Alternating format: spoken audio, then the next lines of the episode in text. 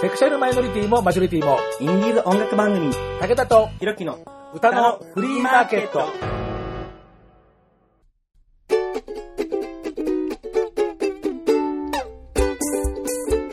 皆様こんにちは、ご機嫌いかがですか ?50 を過ぎても窓よの午後、武田聡です。はい、諸行無常の響きあり、DJ ひろきです。えーなんてなわけでですね、はい50代と20代の若者2人で楽しくやっている音楽番組。本当に楽しいんですかえーちょっと待ってください。ちょっと待ってください。あなたね、その根底から覆すようなこと言われるとね、私、急にどうしていいのか。は いまあいいや、はい。はいえーですね、まあ、番組もですね、10周年イヤーに、えー9月になると、はい。まあ、突入するんですよ。いい。10年。10年ですかね。ねはい。あのそんなようなこともあって、ええーまたなんかかましたいなとはいいうところでですね、はい新シリーズを新スタートさせたいなと。何でしょう？でね、えーところでですね、ひろきさんはですね、はい。ゲイというものに興味ありますか？ゲイというものに興味ありますか？すごい愚問ですね。まあ、興味あります。まあ、当事者というか興味ありますよ。それは興味なくたら間違いなくいろんなところから張り立たれる名前。そうですね、僕、本当ここにいらないですよ。音楽に興味ございますか当たり前です。まあそうですよね。、はいや、あの、これどちらかが家になるともうこの時点でこうなんか番組が成立になっちゃうからね。破綻しますね。はい、えっとね、はいえー2000年代の前半くらいに、はいえーゲイインディーズムーブメントっていうのがあったんですよ。はいはいはい。まあ、あったんですよ、過去形にするのもなんかそうしゃぶりさんで、まあまあまあオープンにでゲイを、あのまあ、オープンにでゲイを公言するってなんか、あの、馬から落馬するみたいな言い方だけど。というあの人たちがいっぱいいて、で、はいい、ろんな音楽イベントを、もうすごく賑やかにやってた時期っていうのがあって、んで、まあ、この番組も要は、あのその辺のあたりからスタートをね、してきたんですよ。んえー2000年代前半だから、だいたい終わりが10年くらいの、そこの番組、さっき言ったように10年目をもうすぐ迎えるっていう。そうなんですね。で、はい。えーまあ、今はね、あのセクシャルマイノリティ、ゲイだけじゃなくて、まあ、レズビアンの人もいれば、まあえーバイセクシャルの人もいれば、うん。まあ、いろんな、ね、あのあの方いらっしゃるトランスジェンダーの方いろいろいるでしょ？で、あの当時はまだゲイインディーズっていうような形で、ん。あのもうゲイ、えーオンリーな形の、そういうまだ言い方をしていた、まあ、時代。うんうん。で、えーでも、まあ、今につながるというようなことをね、はいえーもう一回、先祖返りではないんだけど、はい振り返ってみようということで、えーゲイインディーズ概説、おー。外説。なんかすごい、なんか大学の講義みたいでしょ、なんか一般教養いやすごい、単位4区で、もうそそんな感じ、いやー、身になります、本当に。えーというようなわけですね、はいはい。えーまあ、ちょこちょこと、ん。その連続じゃないんだけど、こうまあ、散発的に、はい。いえーいろんな方を、えーこれから捕まえて、えー出てもらって、いいですね。でまあ、そんな感じで喋ってもらおうというようなわけなんですよ。はい。というわけでですね、なるほど。はい。今日、お招きしたゲストの方をもうずっとは早くしろっていうことで、えーというわけでですね、はい、えー番組初登場でございます。今日のゲストはこの方です。はい、こんにちは。えっ、と、大勝と申します。えっ、と、なんて言ってたっけ、今。原原始に帰るって言ってたっいやいや、まあ、あのー、なんか、えけ。先先祖返り。先祖、先祖じゃないんだけどね、あの、やっぱりあの、まあ原点に返す原点に立ち返る。原点。もう、はい俺、今言ったことももう忘れてる。やばいですやばい原点の大勝でございます。こんにちは。えーゲイミュージシャンをやっております。はい、えー、というわけなんです。うん。えーまあ、この番組ね、もうあの10年間、はい LGBT もストレートもとか、あるいはセクシャルマジョリティ、マイノリティもとかことを言っていて、いろんな方紹介してきたんですが、はい。なぜか、うんうん。タイプカッツさんを紹介したことがね、実はね一回もなかったんです。本当ですか？ないんです。これ言うとねみんなに意外がられるんだけど、はい。まあ、いろいろとなんか縁がなかったから、今まで。まあまあでも、難しいです。いやでですね、あのまあ、いろんな方、あのまあ、つながりで、えー、少しずつお近づきだとですね、うん。ああ、じゃあそろそろ出てもらおう。ようやく、よかった。節目としてもなんかいい、もう10年に近いところで出てもらって、このシリーズのトップです。あありがとうございます。えーというわけで、あのまあ、多分1回では、番組1 1回では多分収まらないので、濃厚ですね。濃厚に、えー行こうと思いますので、えーはい前編後編というわけで、え2回というわけで、えーよろしくお願いいたします。話が持つんでしょうか 一体。どうなんでしょう危ないね。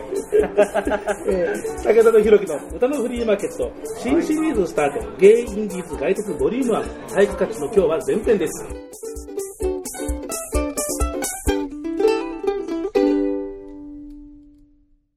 今日のスペシャル。オープニングに5分も喋っちゃっいいんじゃないですか？たよもういかに気合が入ってるか。そうですね、今日入ってますよね。空回りにならないで気をつけなきゃねもうね。いや、常に空回りになってますから人ね。生空回りな感じだからね、はい。えー、というわけですね。では、えーそうなんですよ。その初めてなんですよね。その前に、えっとあれえっとミュージックマガジンだか CD ジャーナルだったかその世界のえー LGBT あのミュージックっていうの特集何年か前でしたかね。あった時にそのメインはその海外のあのミュージシャンの紹介の記事だったんですけどもう日本ではどうかっていう時に、ん。え3人の方はい。をあの上げてたんですよね、はいはいはいでその、まあ、ココラボで、ではい。えー一人が、まあ、この番組の、まあ、さっきもこのバックでテーマで流れているトンチピックです、はい。えーそれからこの番組で何年か前にご紹介している当時は名字があった、はい樫本慶次郎さんもう最近はあの名字をあのかっ飛ばして慶次郎さんうん。とそれから体育活さんのその3人を紹介していたすごいですね。LGBT の代表みたいな感じ。そうそう、そういうこと。で、すごい。あの紹介をされていたんだけど、そのカッツさんは今回、だから音源自体もまだ一回もかけたことがなくってっていうことなんで、今日はその分、あのずっと我慢してた分をブワーッとこう放出を あのしたいというふうに思います。よろしくお願いしますはいよろし。くお願いします。えーというわけで番組初登場でございますがですね、えー体育活とは何者であるかということをですね。まああのまあ、結構聞いてる方は、いやそんなこと今更言わなくて分かってる人もいっぱいいると思うんですが、えー念のために、知らない人の方が多いと思いますよ。いや、僕知りたいです。あそうひろきさんはね、何しろほら、まだ27歳、はい。勝さんがもうバリバリ、もう本当にもう、うんブイブイ言わせた頃は、まだブイブイ、久しぶりに聞いた。ごめん、やっぱりね、53とかでもさ、もう使うことがいちいち古いんだな。だから、だからひろきさんはまだ11歳とか12歳とか、そのぐらいですかうん。下手すればまだあの性の目覚めもない頃。ああ、そう。まあ、ある意味、今もまあ目覚めてないような、あある意味な。ある意味。はいえまあ、そんなことはどうでもいいです。はいはいすいません。戻します。では、あの自己紹介的な何者かどうぞ。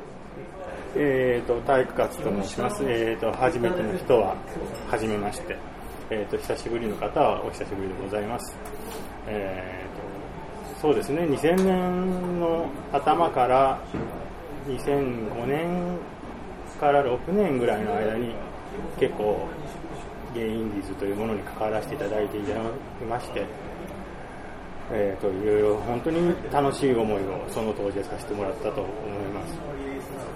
えーとでこれから何曲かかけると思いますけど、まあ、懐かしい人は懐かしいんで初めて聴く方は、えー、と楽しんで聴いていただけたらありがたいなと思ってます。はい。ありがとうございます。で、ひろきさんも、はい。えー実は初めてですよね。初めてです。あの、武田さんの口から聞くなワードだなと思よって。はい。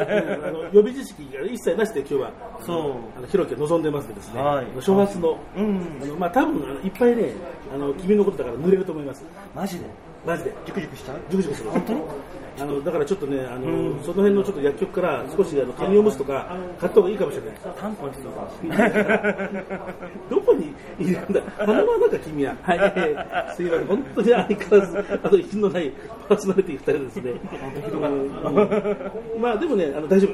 あの1曲目の、えーかける曲はもうそういうような歌詞だとか、もうボロボロボロボロボロボロ出てくる。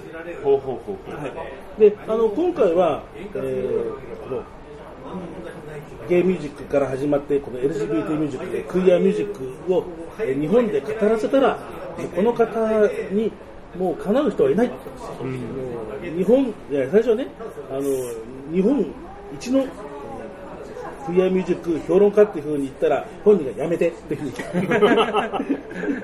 そうなんだそのその言い方やめてって。でまあ、本人と協議した結果、えー日本有数の、えー LGBT ミュージックウォッチャーと。なんだろう。それならいいと。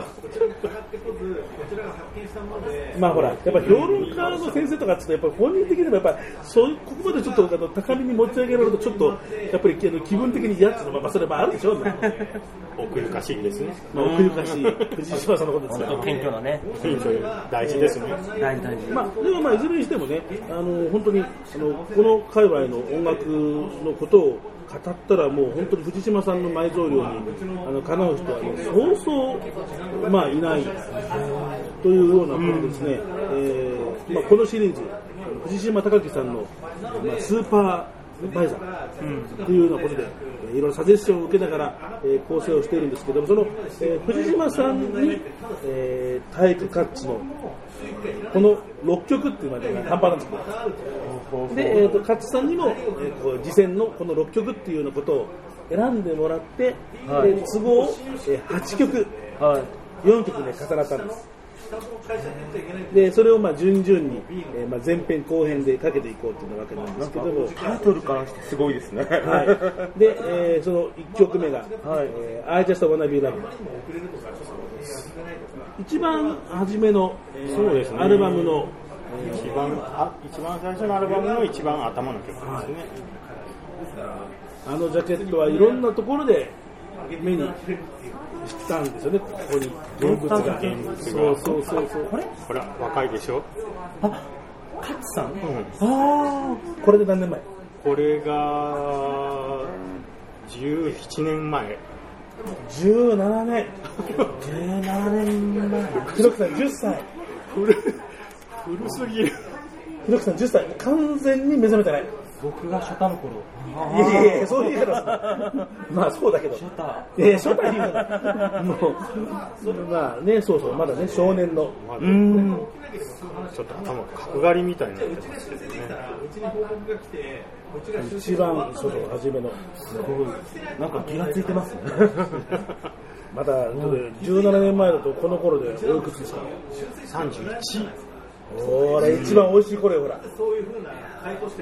腕頃腕頃腕頃一番美味しい頃。うん。だから僕もだからあの気がついて入手しようと思った時にはもうこれはねそうそう手に入るような物じゃなかったんだあとのは結構ね後からいろいろとねあのショップとかね、あの昔はねあのルミエールとかなんかで売ってたんですよこういうあ、そうなんですか？そうそう。だから、あの、ここにもいろいろ勝さんのありますけど、これほら、あの、値札のシールが、ね、ほら、1500円とか書いてあるよ。うん。ね、えー、1600円とか書いてあるでしょ？うん、ありますね。あの、これはね、あの、おそらく多分ね、あの、ルミエールとかそういうね、あの、ゲイショップで多分買ってるんですよ。その通販で買ったらこんな値札なんかついてこないので、えーというような、あの、ことなんですけどね、結構やっぱりね、人気のあった版だったと見えてですね、僕もこの現物を見るのは今が初めてです。はい。えー最初にこうやってシーンに出てくるきっかけっていうのはどういうところにあったんきっですかかけはですね、なんか長くなるんですけど、大丈夫です。この番組もうほら基本的に1時間番組ですから。いくらでも喋れます。いくらでも、まあ、切るとこは切ってください。はいはいはい。えーとですね、一番最初は、あの、まだ実家にいた頃に、はい。あの、まあ、大手の会社のプロデューサーの人に、あの、出てこないかって言われて、で、呼び出されて、呼び出されたらいいんですけど、そのプロデューサーの人が、と飛んじゃって、飛んじゃって、あの、当時流行りのリストラっていうのに入っちゃって、あそう。で自分宙ぶらりになってどうしなんかどうしようって思われて、でその時に作ってたのはこれではないんですよ、はいはい。こういうゲイゲイしくはなかったんですよ。あ違う。違うもんだったいわゆるこのメジャーあたりでこうなんか出るような。うん、もうちょっと明るくて、これは明るくないと思う。んですけど明るくて。であのーで結局もうその時点でまあ、いちょっと嫌になっちゃったのもあって燃え燃え尽きちゃった部分があって、じゃあ次に何を作ろうってなった時にもう作るものが何もなかったんですよね。でもうあもう彼と彼女で曲を作るのは無理だと。ああそれでもういいもうどうなってもいいやって思ってそれでこれを作ったわけですよ。そしてですねでもでもこういうのは持ち込んでもーそうね。OK はなかなかメジャーなところでこれでうんなんていう話がまあならない。確かに。それであのルミエールにそれこそルミエールに行った時にジェネティックロードプロジェクトはい。の CD が売ってたんですはいねはいはいはい。あこの手があったかって思って。れで当時まだまだ所属のミュージシャンが4人ぐらいしかいなかったんじゃないかな、ユアファクトリーっていう。ーユアファクトリーはい。っていうレーベルを見つけてとりあえず出してもらおうと、お願いしますってお願いしてで出していただいたのがこれなんですねユアファク売り込み組だったわけですね。そうなんですよ。ひろきさんわかんないでしょ？何のもう今もうほとんどあ外国語聞いてる感じでしょ？そう、そうなんですよ。わかんないワードが、多々そうだよね、うん。じゃあ、えー、多分あのリスナーの方も、多分そういう方はね、あのこれが分かる人はもうある一定の年齢以上で、その当時から好きだった人なので、多分そんなに、ね、数は多くないので、じゃあちょっとね、あの補足しますけど、えージェネティックロード、はい。えージェネロ通称、はい。えー春日良二さん、ガンスケさんの、えーまあ、バンドっていうか、ざっくり言うと、えーだから当時の、うんまあ、ゲイインディーズ、あるいは、えーゲイレズビアンのはい。ミュージックシーンの、まあ、牽引者の大立て者、だからこの人がいなかったらこういうシーンの華やかなシーンってのは多分できなかった。であのその流れの中で、えーできたレーベルがユアファクトリー。ユアファクトリユアファクトリーあのファクトリーレコード。えーまあ、ジョーのユウキさん。はいで、えーそこのメインアーティストの人に田中守さんがいます。で、その後の二次元開発につながっていく。あ、そこに繋がるんだ。そういうことなんです。すごい。なんか、歴史感じます、今。歴史が。だから、あの、このユアファクは、例えば、あの、この番組でも、あの、おなじみのソラさんも、あの、ユアファクトリーに、やっぱ、今多分今の勝さんと同じような、あの、経過をたどって、ユアファクに売り込んでるんですよね。多分自分の先輩になる年で言うと、ちょっとソラさんの方が、ユアファクのあのリリースは早いんですよ早い確か、うん1年か2年ぐらい早いんですね。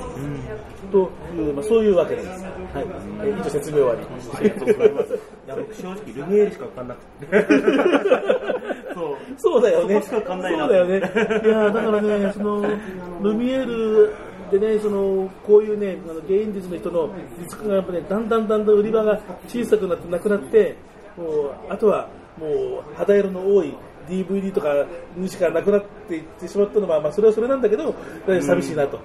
寂しいですね、それ。そうそうそう、やっぱりね、いつの間にかやっぱり、あの、売り場が小さくなって、何年か前から消えてなくなっちゃいましたね。福岡のね、ルミエールはね、割とね、最近まであったんですよ。だからそこで最後の、もう本当残りの、もう残ってるもの、奇跡的に残ってるものを買ってね、あの、帰ってもう、最後あさってたら僕見たら、でも、もうそこの博多とか、福岡のルミエールも、もう、肌色の DVD しかその頃なくなっちゃいましたね。そうなんですよ。だからなかなか、うん、知らない人でもそこに行けば変えた環境があったんですよね。そのミュージシャン知らなくっても、あるいはちょっとぐらい知ってる程度で変えたんだけど、今はもうちゃんと分かっていて、自分で例えば iTunes ミュージックとかってとこに行ってアクセスをしないとなかなか手に入らないっていうっていうのがちょっとね、尺に触るじゃんねえな。というわけなんですよ。で、その、えーこれは、えーファーストミニアルバムそうですね、ね、やつですよね。いや、もうなんかね、もう手震えてるよ、私。この、もう僕からするともうこの盤面のデザインが、あ、ユアハクのデザインだとか。その特徴的なんですか？いや、もうこれはもう、もうユアハクのね、あの、割と王道のおデザインです。はい。長野さんは上手なんですよ、あのアアートワークがね、すごくね、あのいろいろやって、例えばこう、あのユアハクのね、そのあのコンピレーション、あ、コンピレーションアルバムが。これね、あの毎年1枚ずつ出してね、うん。7枚だったかな、えーでこれがその、ね、第1号なんですよね。まあ、まあこんな感じとかね。で、あ、これはパート2とかの方がもっとこれに近いかな。ね、あ、これね。これがその次にね、2002年に出てあ、本当だ。割と統一感がある。統一感ありますね。あるね。えーまあ、すいませんが、その、音声番組なのにね、なんかこんなジャケットの番組の話をね、もう相変わらずですね、なんかね、もう、あの、リスナーオフィシャル番組ですけどね、えーもう私が一人で、あの、こんなに興奮しているのはですね、あの、かつて、宇藤作さんのお部屋に伺ってやった時に、宇藤作さんの部屋の、こう、コレクションをいっぱいもらった時に、もう、収録をすると、うわーわーわーわー、来た来た、うわーうわーとかなんかね、女子か。もうね、武田さんが女子なんて珍しいですよ、今あ、珍しいですね。でしょ？うん。これがゲイインディーズ界衝撃の大問題作。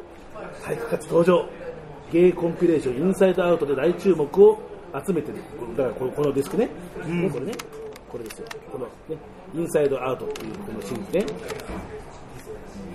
ね Inside Out で大注目を集めてるゲイアーティスト体育 Cuts ハウスもロックもパンクもエロもグロも全部ミクスチャーアドレナリン出まくり。衝撃マキシ登場。何それ聞きたい。ね、ハウスもロックもパンクもエロもグロも。やばい、抜いてきた。早い早い早い早い早い。早い早い。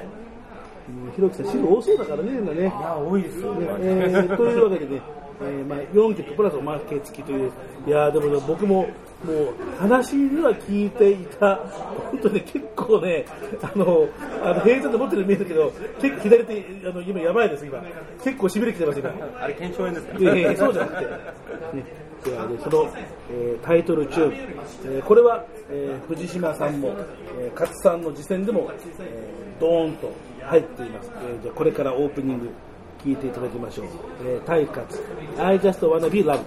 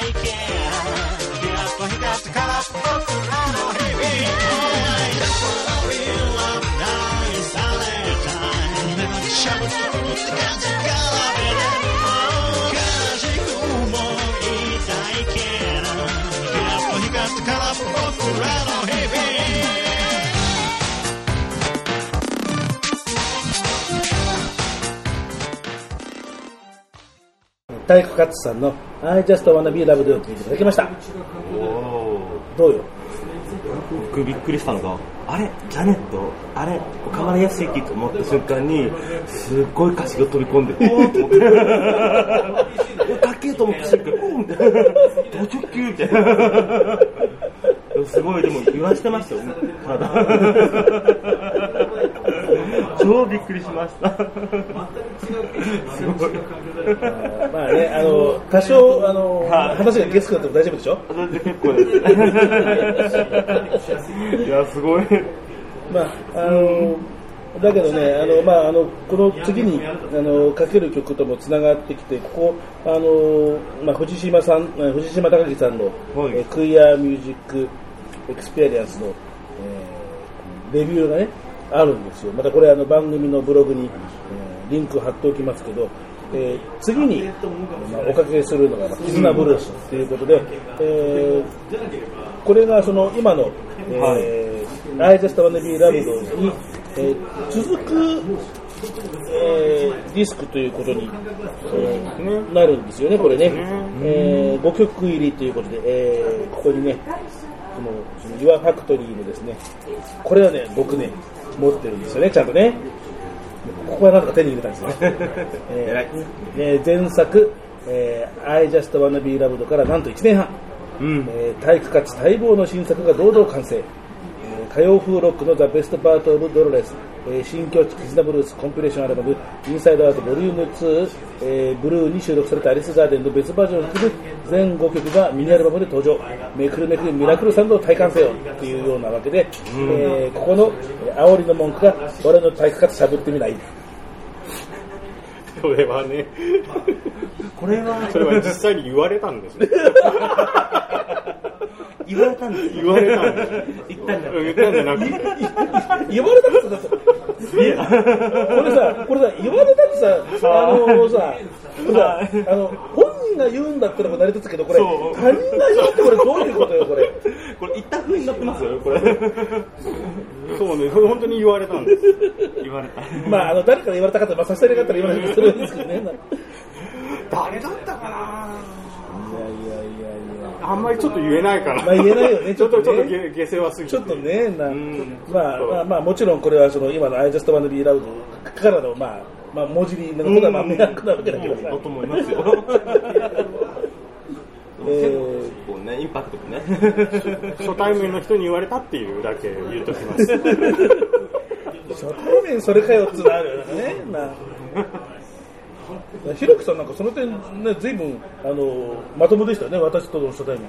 あ初対面はまともだけど、だんだんとボロがボロがボロがボロがみたいな。まあ、おお互いにね。お互いね。そうね。そうえーまあ、それはそうですね。はい。で、このね、その、ザ・ベスト・バウト・オブ・ドロレスの,、えーそのデビューっていうことを、まあ、今、あのちょろっと言いかけて、なんか脱線しちゃいましたけどね、はいここをじゃあちょっとね、藤島さんの、えーこに関係するところをちょっと読んでみましょうかね。えーそしてこの新作の白尾は、白白尾っていうのは、まあ、はいもう、秀でて素晴らしいっていう、あはいあの白い眉と書いて、白尾。優れたそのその手術の眉毛が白いとかっていうそういうあの言い伝えがあってそれがこの言葉の元になってるんですね、はい。えーそしてこの新作の「白尾」はやはりオープニングの「絆ブルース」であろう。うん。えーファーストシングル「I Just Wanna Be Loved」にも顔を出していた母との対話という要素はこの絆ブルースにおいてついに真正面から描かれることとなった。うんうん。誤解を恐れずに言うなら両親との対話というテーマはゲイインディーズのリスナーにとってはおそらく社会的なゲイ差別問題を扱われるよりも心に痛い、そうですね。社会的問題を他人事として済ませることはできたにしても両親との対話という問題を他人事として片付けられるゲイはただの一人も存在しない、はい。対話をするにせよしないにせよまた実際の親子の関係が良好であるか険悪であるかにも関わりなくその相手が肉親である以上自分と親のどちらかが墓の中に入るのでこの問題は確実に続く。というあのこれのコメントを読んだ上でさっきの「の I just wanna be loved」を聞くとねはい。あの母さんへのうんそのモノローグっていうの？うん。っていうのがやっぱりあるじゃないですか僕ら、ありますね。うん。俺結局言ってないの。えそうなんですか？あのいやだってそのもう連れとはもう16年一緒に住んでるんですよ。ああの同じあはい。の大田区でね、もうその近所、う。んであの最初はうちになんかなんか変な男がいるっていうのは親は知ってるわけ。ででそれがずっと16年間いるんだからさ、うんどう考えたってさこんなもんあの自分の息子ほぼ確定じゃない？そうですよね。ね。うん。だからもうねうちの連れの話題は一切うちのおあの親子の会話では出てきませんもうないことになってます。あの人まだいるのかそれとしても一切出ません。あもう黙認してだからだからね多分ね、うん。口にもうあのするのが多分怖いだろうなと思う。直視するのもそう。だからもうおそらくもううちの息子もうホモだなっていうふうにうん。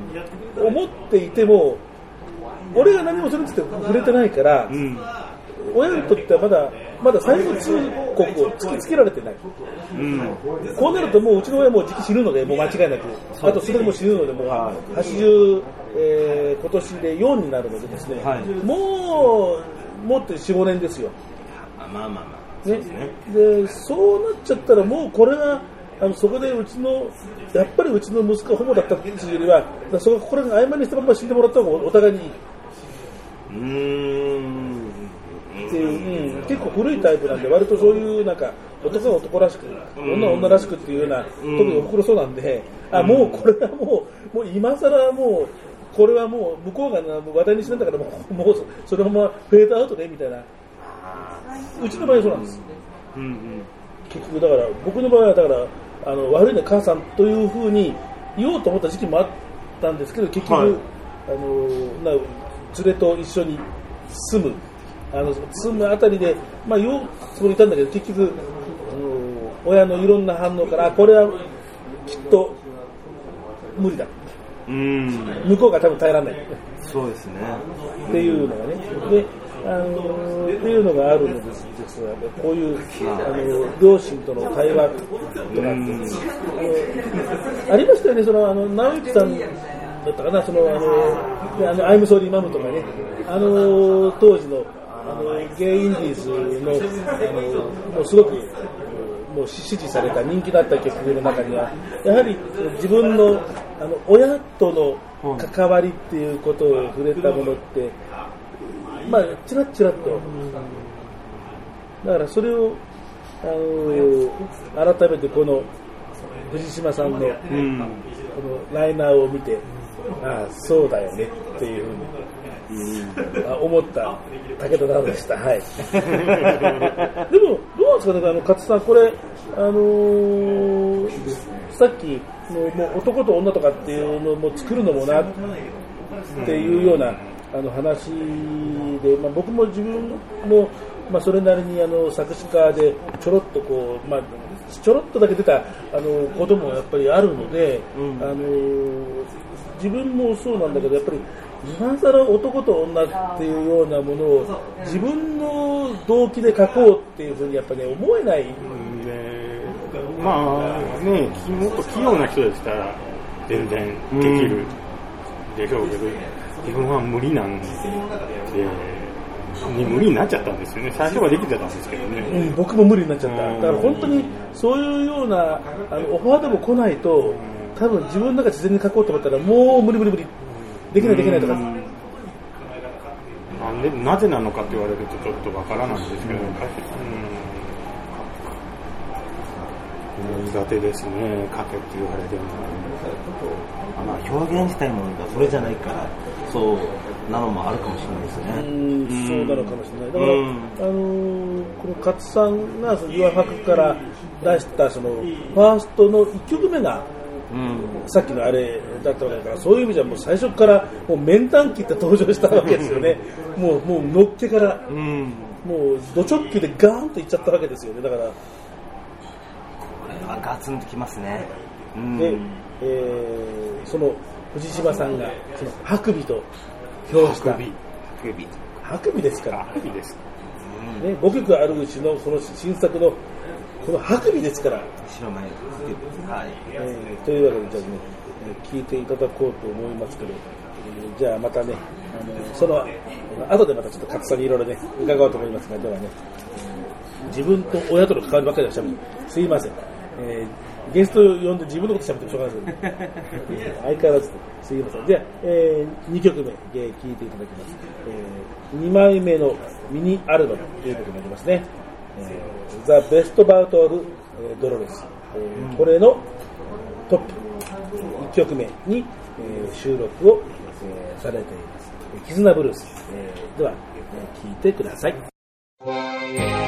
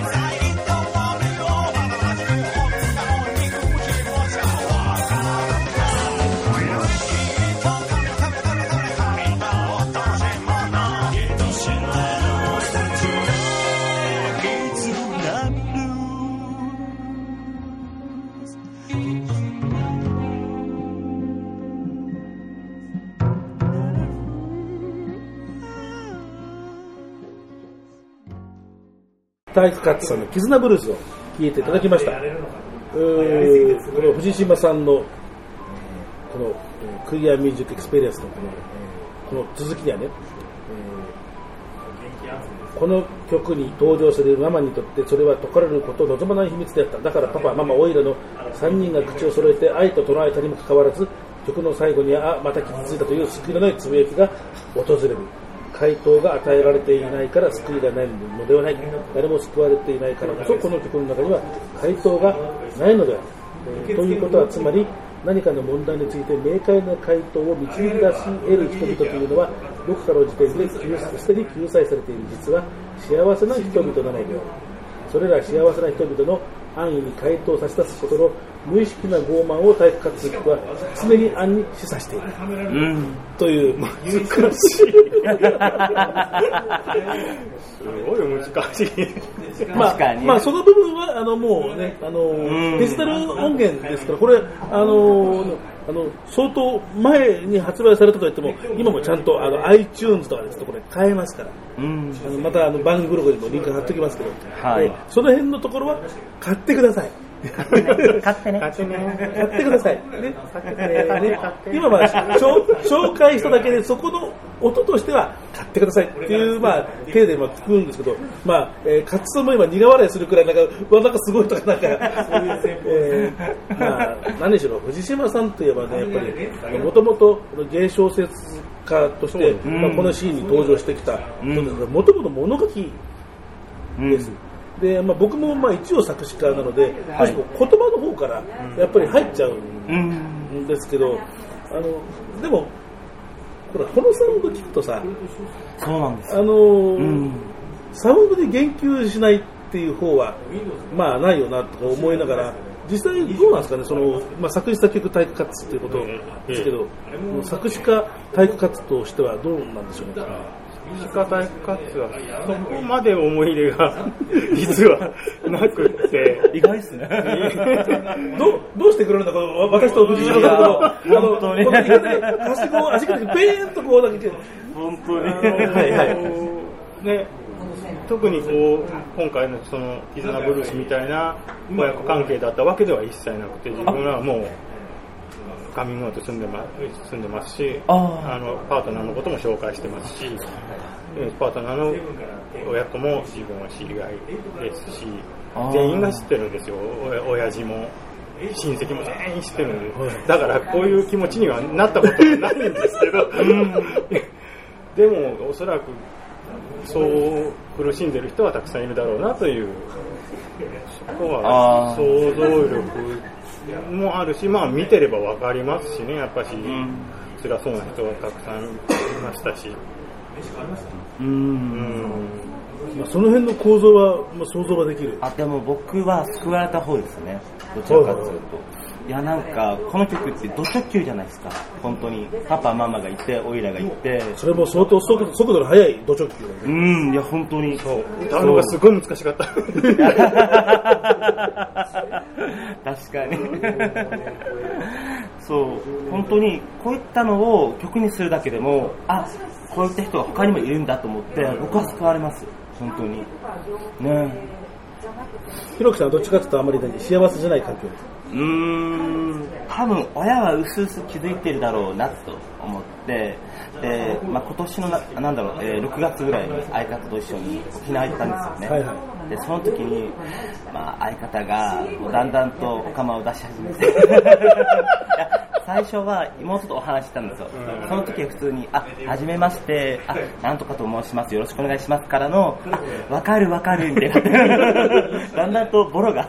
お抑えきれなかったらね。はい。本当に妹と仲良くなっちゃって、また沖縄おいでまで言われて。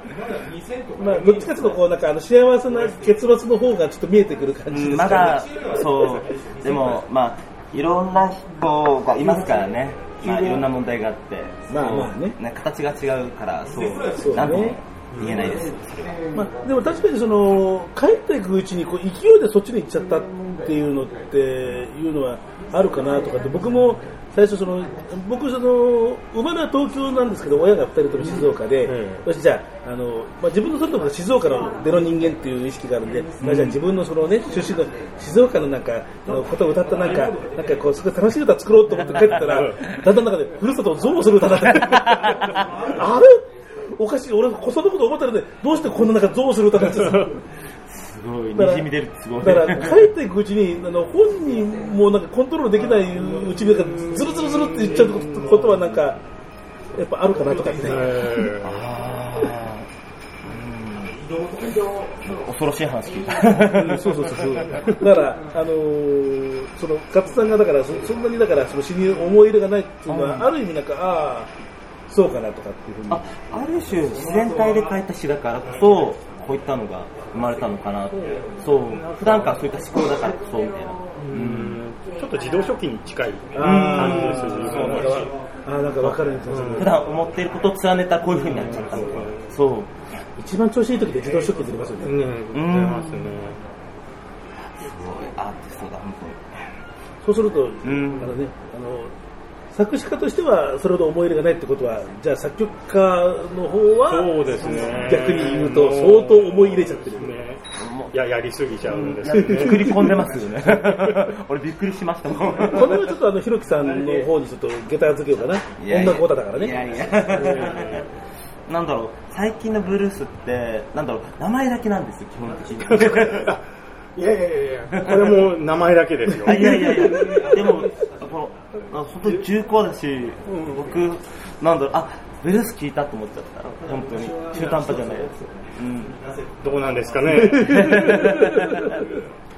もちろん、ポップな要素もありますよえ。えでも、あ、ガチだって思いましたもん。価値観はありますようん、あります。うん、ありがとうございます。あの勝さんはあの今ほら今日はまあまあ今日はまあまあこういう番組だから音源だけをねまあ僕ら聞くんですけど、ええ。やはりあのライブそうですね。ま。あ、あのパフォーマーとしてもね、あの相当もうブイブイまた また今来た VV 来たよ、2回目。いいつの言葉そのブイブイはつってね、なもうこれはですね、大人の事情でかけられない、えー、P バインの、それはかけられるわけないんだってもう、だってもう一般のだってメジャーの、まあ、だって音楽のね、音版制作会社なんだからさ、あんなでもあここにね、えーこうね、あのまあ、ステージ、えーパフォーマンスのイメージな。写真ですかね、これね。タイニーアリスですね。こんな感じ。あ、なるほど、なるほど。もう、あそこはなくなくなっちゃいましたね、谷橋。そうですね。ついこの間、確かななくなっちゃいましたね。あ、そこの撮影なんですね。そうそこで座席を全部後ろにやって。はいはい。という、あの、感じで、結構、あの、やっぱ藤島さんの、あの、このブログに、あの、ライブの、あの、観戦の方のレビューなんかもいっぱいいっぱいああって、もう、どれも全部大絶賛。うん。ありがとう。まあ、とりあえずそのライブ観戦なんで、その今のそのあの歌詞の分析のように、うわ、すごい難しいっていうふうに、ご本人が言うようなことは多分ないと思いますけど、はい、でもここまで読み取ってくれるってすごいですよね。ね、本当にありがたい話です。まあ、やっぱりね、好きな人はあの本人の思い以上にこう考えてこう構築しちゃったりするしたりするものだったりするんですよね。うん。武田とひろきの歌のフリーマーケット。体育カッツさんとのおしゃべりは一休みにしまして、久しぶりのミニコーナーです。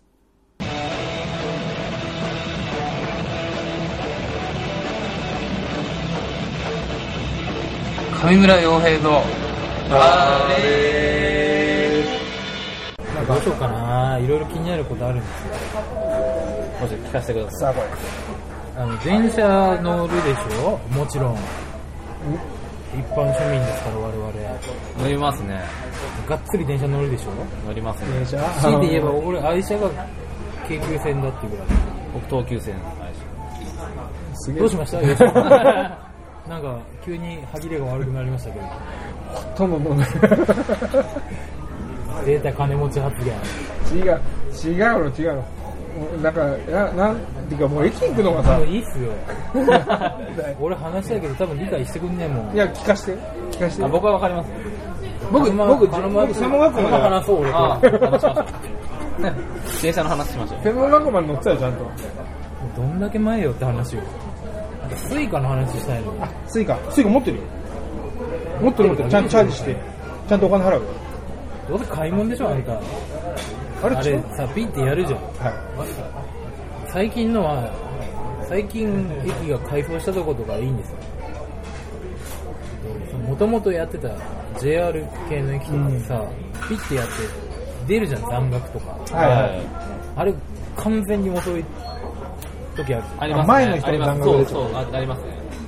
5、600円しか入ってないと思ってピッてやったらさ、パッて見たらなんか7000円ぐらいとか出てきてさ、なんこれって。得した気分二度来るラッキーが、いよいよ俺に来たかって思ってさ、いや、これだったらなんか買い買い物できちゃうんじゃないの？って駅降りるとき見たらさ、やっぱ5、600円ぐらいなんですよ。あれ納得いかないんですけど。最近思うんですけど、同じついにパルマが。ちょっと、ちょっと言いたいんですけど、はいはい気になることですね。その、 Suica とか、まあ、 PASMO をピッてやるときに、あれ無駄にバーンと叩きつける人いません？ああいう、あれ何なんですかね？いや、多分心配なんだよ。心配なんですかね？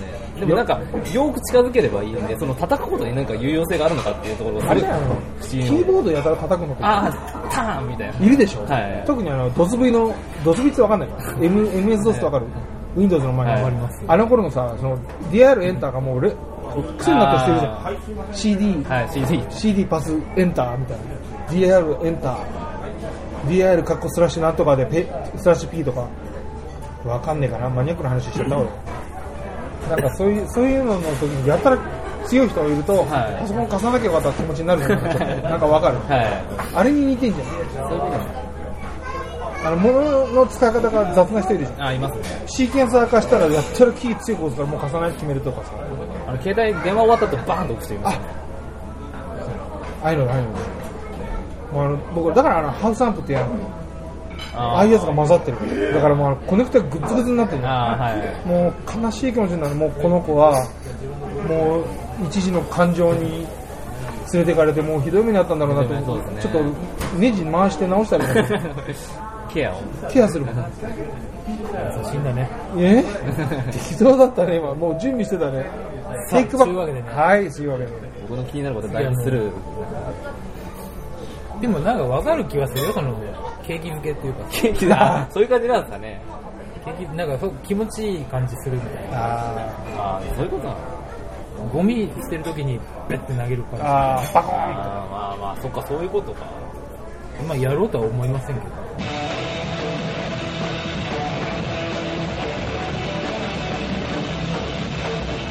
上村洋平のまだね。上村洋平のあれへの応援、苦情、質問、その他お問い合わせはメールで kyk&y アンダーバーインフォアットマーク yahoo.co.jp kykandy アンダーバー info アットマーク yahoo.co.jp です。お便りお待ちしています。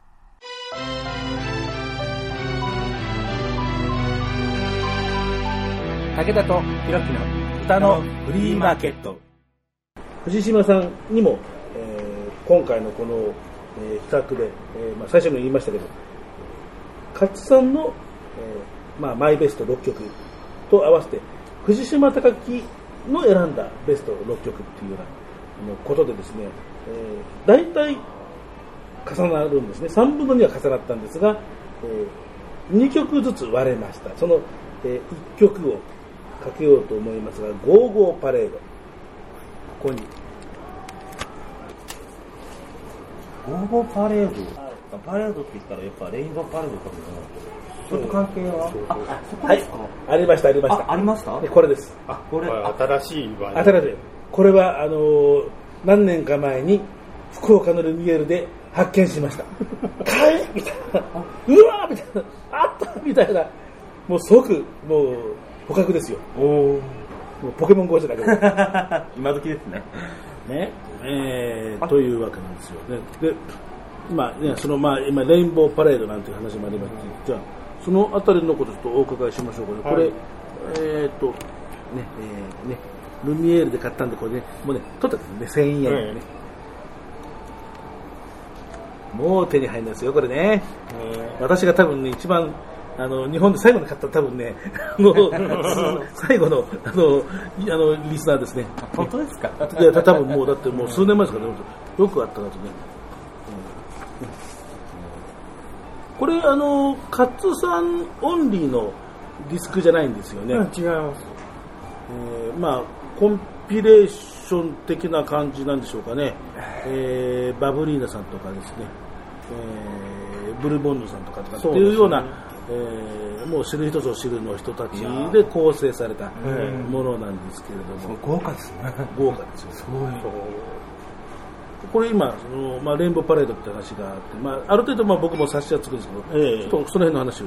えー、とこれはですね、えっとまずあのブルボンヌが、えっと自分のことをまず聞いてくれてあのきな好きだ好きだって言ってくださって。それであのそのまあつながりでバブとも知り合うことになってバブはこういうのがすごくこうちょっと早いので取り取り込んでやっちゃえやっちゃえっていうので一緒に歌おう歌おうっていう話になってじゃあ曲作るわっていう話になって。でブルがじゃあそれじゃあさあの詩も書くしっていうんでブルボンヌに詩を書いてもらってそれをまあじ自分とまあミックスしてえーとそうですね一番の目的はあのレインボーパレードですね、当時の当時はレインボーパレードって名前だったと思いますけど、のステージで歌おうっていう。そうそうはい、そうなんですか？ねこれはね、えすごいー、と藤島さんの,、うん。その Queer Music Experience の、えーにも写真が、ね、あるんですけどね、えーとあこれか。これこれこれこれですよね。そうです、そうです。あこれ様子が、これですね。これ、これ、レインパレード？代々木公園のあの野外のステージ。えー東京レズビアンゲイパレードですね。2001年。2001ですね。これを全部バブリーナがこうデザインして作ってくれたんですよ、衣装を。短パンですよ。ですよ。もっと丈を短くしろって言われたんですけど、ちょっとまだその頃は自分おぼこかったので、やだやだやだ、この長さでなぜやだって。もうちょっと短くてそう、そう今見たら長いんですよ。長いですよね長いんですよ。今のもうちょっとキノコはちょっと短いから。ひろきさんがほとんどだって竹竹ないもんねそんなことないです。あすごい。これの、これがですね、と、初日にこの日で、この日とあと札幌でもやったんですよ。はいはいはい札幌のパレードでも。はいはの時で、もうバブルのこの反則力が強くて、手売りで300枚売ったって2日で。すごい、すごかすごかったんです手売りで300枚一気に出てはけたうんそうなんですよ。いやいやいやあのこれはなんか本当にあの初めてこういうあのセクシャルマイノリティのあのミュージックイベントとしては初めて野外で野外であのこの前の年があるんですよ。2000年。2000年。四谷フォーバレ。行きました四谷フォーバレーじゃなくてステージでやってるはずなんですよ。僕はその時にはいなかったんですけど、まだまだ東京にいなかったんじゃないはいはいはい。うんなのでですね、そうなんです。その代々木公園のあのあそこのあのあるでしょ？こういうこうこういうって言ってるやつもなんすか？発あ展のそうじゃないよバカ。もうそうでねあの、屋外のあのステージがありますでしょ？うんありますね。はいあ。のまあ今もあのうんありますうんフェスなんかでもね、うんあそこメイン会場で使えますけれどもやってます、やってます。えーはい。まあ、そこでね、あの随分やったっていう記録がちゃんと藤島さん残してくまだ僕もそこまでまだその自分のあのなんですかあのアンテナがうん。高くなかった頃だからこれがあったこともね実は知らなかったんです2000年の四谷フォーバレーではあのガービーのいろいろあのインフォメーションで、ああるんだって言ってあれは言ったんだけど、うん。なかなかそうこう毎回毎回これはあのだいぶ後で相当歯噛みして悔しい。あー。悔しかったです。うん。これのおかげでいいろんな人に知ってもらえたので、うん。本当にあの2人には感謝してるんですけどねでそのまあゴーゴーパレードっていうわけですね藤島さんがえー選んだえーベスト6の中の、まあ、1曲というようなことでそういうわけで、えークレジットを見ると、えー作詞、えー斉藤康樹プラス斉えー体育活、えー斉藤康樹さんそれからそのブルーボールさん、うん。ね。えーそれから、えー作曲もちろん勝さんというようなわけでは、えー聞いていただきましょう、えー、タイプカッツバブリーナデュエットのテーマですね。はい、えー、ゴーゴーパレード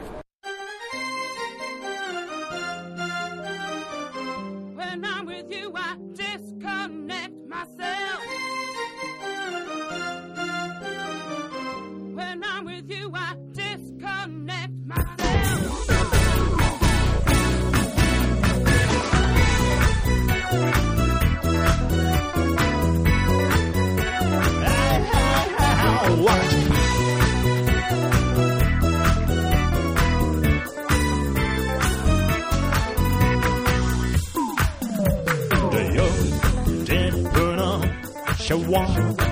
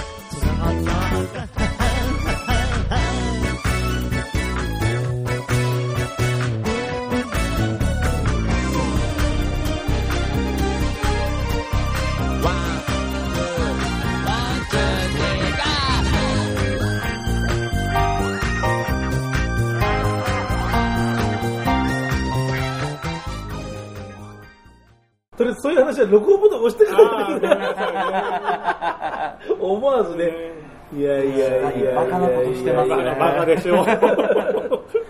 あの、すごい、歌詞カードが芸が細かいんですよ。ここに、そうそうそうそう。あそう、載ってんですよ。読んでみてください。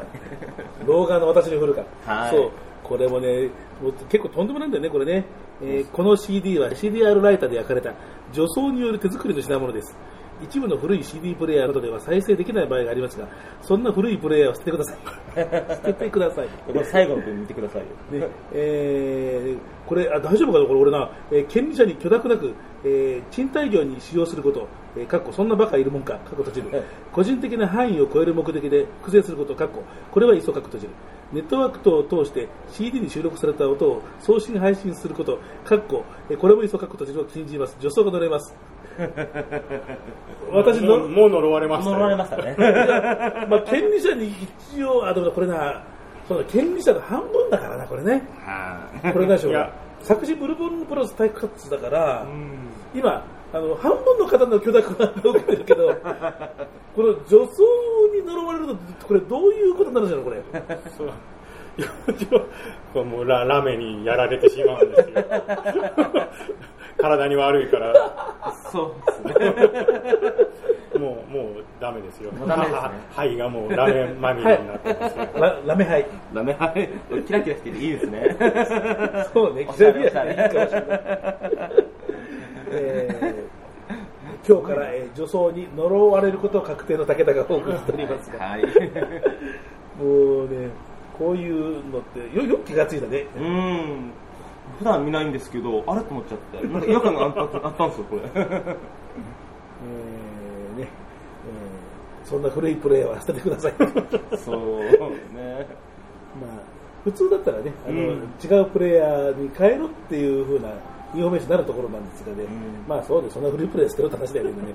えーというわけで、あの、ゴーゴーパレード、えー体育 Cutsのバブリーナで、えー聞いていただきました。はい えー楽しいですねう。うんんティップのシャワー。そうちょっとあの時代がふゴールドジムがなかった頃なのでティップがあティップが全盛だったんですねそういうことか。ええなるほどだってほらね、だって、あのここの、だって、うんね、2000年初頭ですもんね。えあのギャップに、トミヒルえミーヒトミヒルって何ですか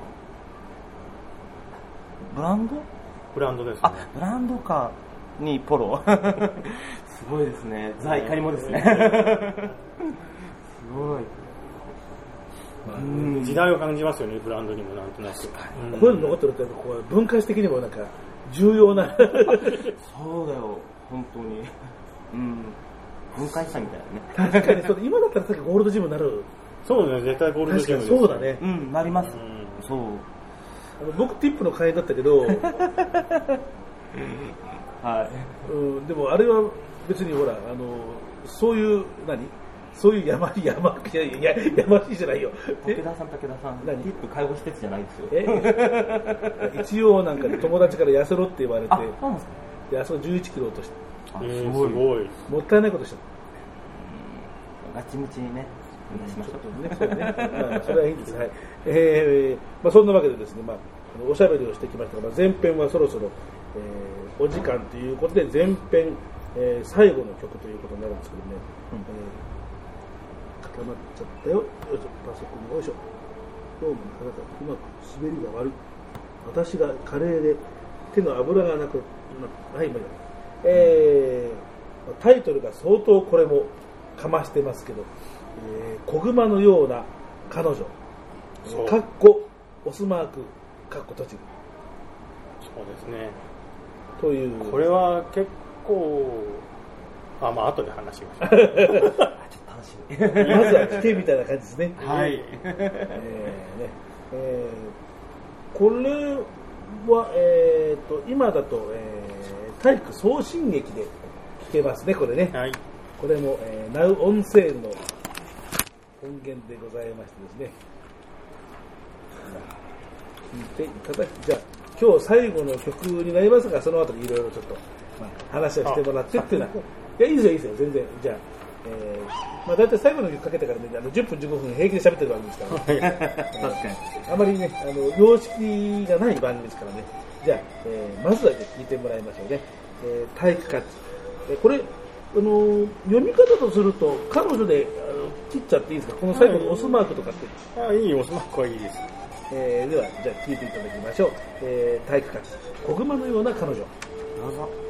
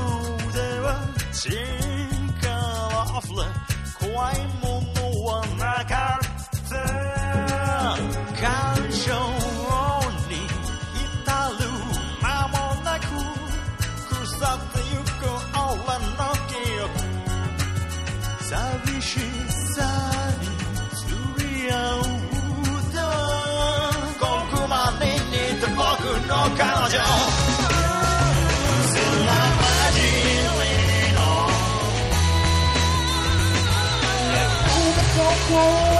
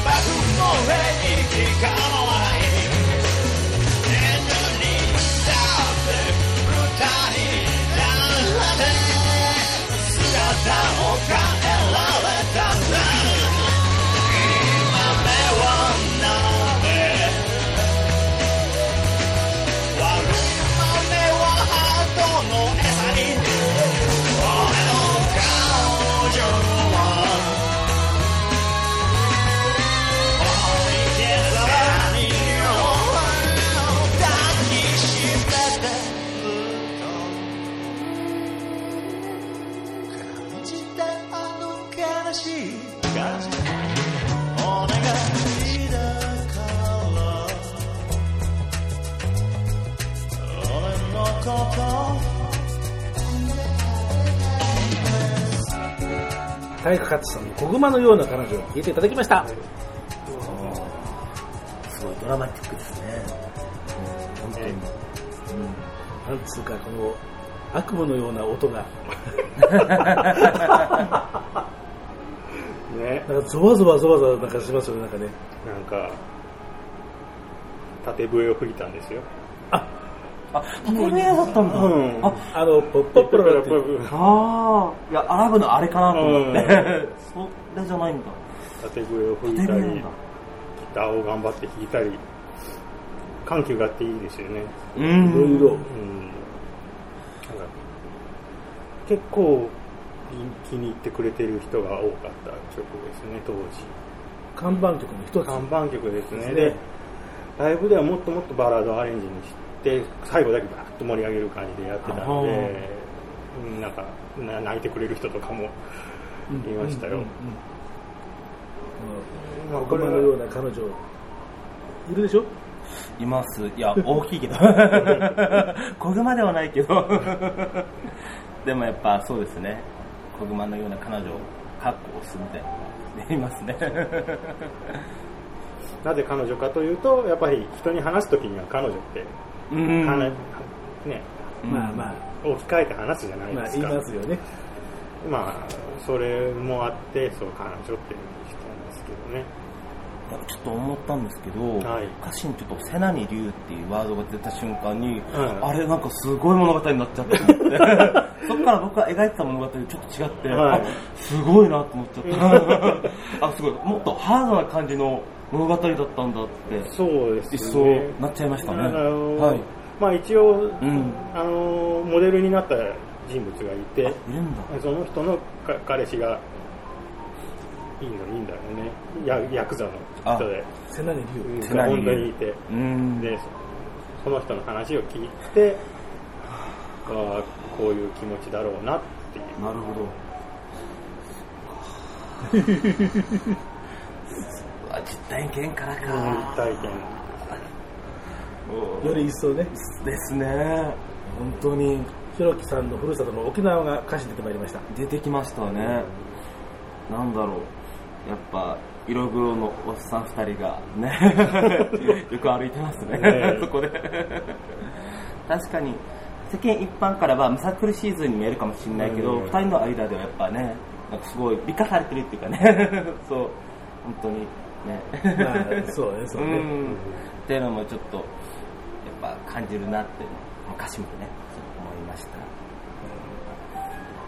やっぱりこれは僕はやっぱ音から入っちゃいますね。どうしても。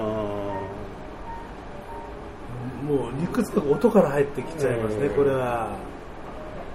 なんだろうその心の迷いっていうのがちゃんと音で現れてるなと思ってちょっと僕も不安にやっぱゾワゾワするよね。ゾワゾワするしドラマチックだし歌詞がなんかすごい曲だなってね思います本そうですよね、当うん。まあ、結構趣味が出てますよね。あれ悪すぎでしょ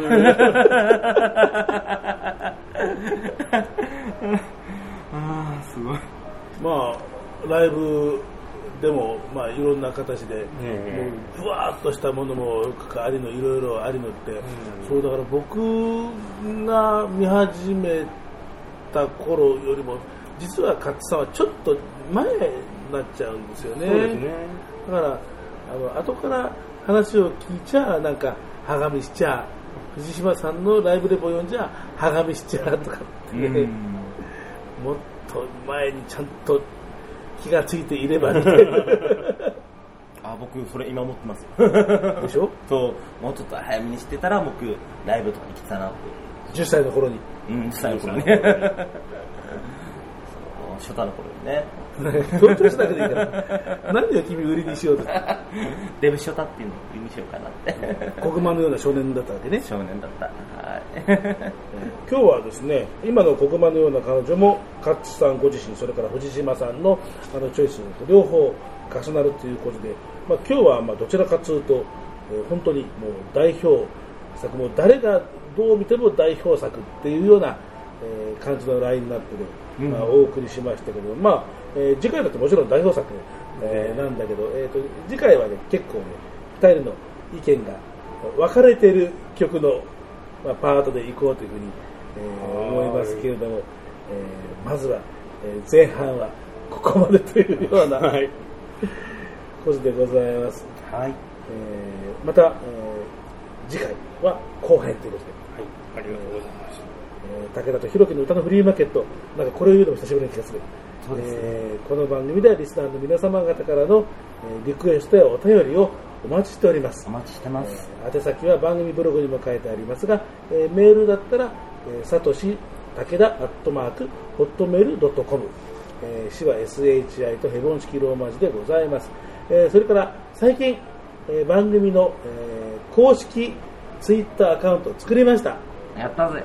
えー武田と弘樹の歌のフリーマーケットというユーザー名で出ております、えーアカウントはローマ字で歌のフリーマというですね、はい。えー6文字のローマ字で、まあ、どちらかで検索すると出てきます、出てきます。え2人の、えーうん。服部淳さんに撮ってもらった、えー写真がそのままアイコンになってます、はい。顔出ししてます、はいしてます、えーというところで、まあ、ここでいろいろな、えー公的なツイート、はい。えーあんまりあのこちらでは見苦しいツイートはしません。うんなるべくはねあの見苦しいツイートはあの自分の個人のツイートのアカウントでします。だけど反応選ばかるね。あの男が欲しいとかそういうのじゃあの自分の個人のあの赤でやります。なんですね。あのこっちはまああのそんなわけなんでですね、あのフォローをあのぜひとも、えーしていただいて、はいで、えーまあいろんな DM なんかでリクエストとか、えー感想とか寄せていただけると、まあ、番組も、えーもっと盛り上がるかなと思いまして、はい。お待ちしております。お待ちしてます。えーひろきさんもまあいろいろツイートしてください。お願いしますよ、はい多分。とりあえずあのズボンの穴が開いたとかそういうのはやめてください。え、ダメですか？それは個人赤でやってください。わかりました。ははいい。でもね、そういう赤やるとな、ひろきさんな、150万ぐらいいいね来るからね。なそんな、まさかまさか、200ぐらいですよ。勝さん、手売りで300万ですか？手売り手売りで300万円。ああなたはあのズボンの穴で 200, 200ですからね。なはい。ちょっとちょっと記憶の改ざんがあるかもしれないんですけど、ちょっと自信なくなってきちゃった。いやこんなもん言ったもん勝ちですからね、ね。本当そうですよね。はい。えー、というわけで、えー次回も勝さんに出ていただいて、えー今日のえー後編、えー第2ラウンドいきたいと思います。えーというわけで、えー前編のお客様、この方でした。は大活でございました。ありがとうございます。い、パーソナリティは、あー、DJ ゆうきでした。毎回やるの、その小芝居な。いや、なんかね、今日ちょっと不調なので、ちょっと風アピールしてます。いや頑頑張ってね。はい無理しなくていいからね。はいえーあと、武田聡がお送りしました。では、えー次回も勝さんをゲストにやりたいと思います。次回の配信をお楽しみに。またねー。